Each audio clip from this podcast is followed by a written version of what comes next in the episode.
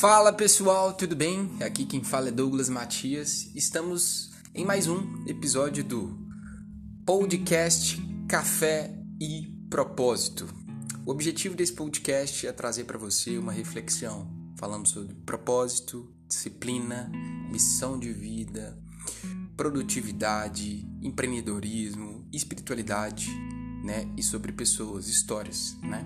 O objetivo aqui é a gente falar sobre coisas da vida e de certa forma te impactar positivamente, levando para você esperança, levando para você amor e principalmente ferramentas que transformem o seu destino. Bora para mais um episódio. Bom, hoje eu vou falar sobre propósito, né?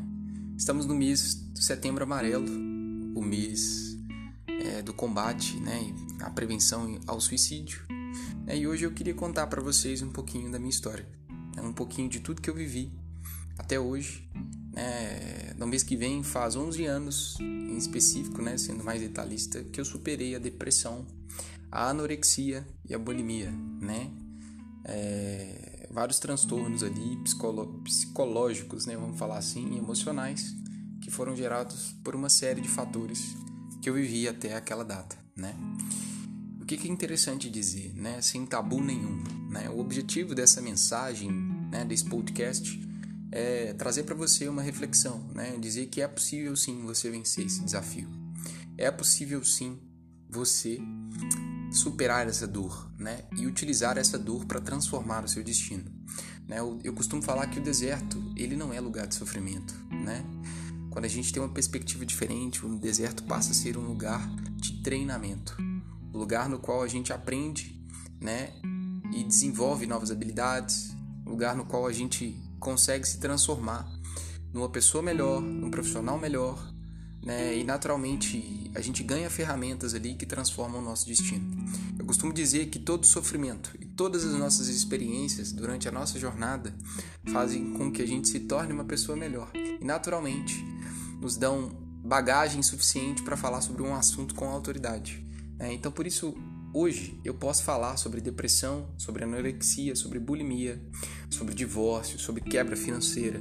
Né? Eu posso falar sobre uma série de coisas porque eu vivi na pele, né?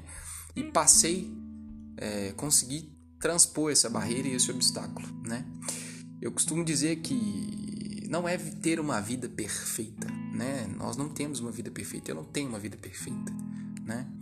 Eu tenho uma vida, eu costumo falar que eu, eu, eu tenho buscado constantemente evoluir e aprender para conseguir superar todos esses desafios e de certa forma continuar superando, né?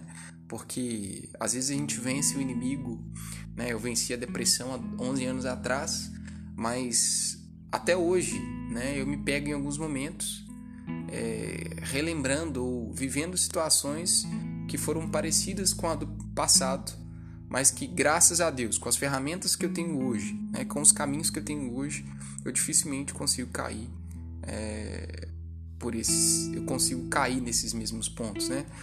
É, eu, eu, me sinto mais forte, mais preparado, né? Não quer dizer que eu não vá sofrer no futuro, né? Mas o objetivo é sempre buscar ferramentas, conhecimento, né? apoio nas pessoas, na família, em Deus, para continuar caminhando da melhor maneira possível, né? Bom, e aí, se eu te fizesse uma pergunta, né? Qual é a sua missão? Porquê você está aqui, né? Você já se perguntou o porquê você viveu tudo que você viveu, né? Porque hoje existem pessoas que não têm nada e são extremamente felizes e da mesma forma existem pessoas que são muito ricas, né? Tem uma extrema prosperidade em todos os, em vários aspectos, mas não consegue alcançar a tão sonhada felicidade. Né? A nossa vida, ela precisa ter sentido. É, quando a gente vive, é, a gente sobrevive. Quando a gente vive sem destino, né, sem sentido, a gente sobrevive. Né? Mas quando a gente entende a nossa principal missão, a nossa vida passa a ter um sentido maior.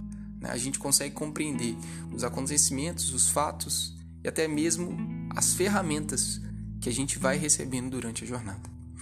É importante a gente compreender, né? E aí eu vou discorrer com vocês aqui três pontos que são extremamente importantes ali para que você consiga identificar e cumprir seu propósito. Né? Eu costumo falar que, é, por mais que a gente tenha ali algumas bases teológicas, científicas, né, literais falando sobre o assunto, né? Essa percepção é a minha, né? Eu vou falar um pouquinho do que eu aprendi estudando sobre propósito né? e o que eu acho que pode contribuir, te ajudar para identificar o seu propósito, né?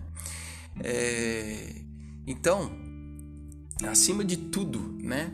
Entender o sentido da vida é compreender que você não nasceu na família que nasceu à toa. Você não vive o que viveu ou vive, né, à toa.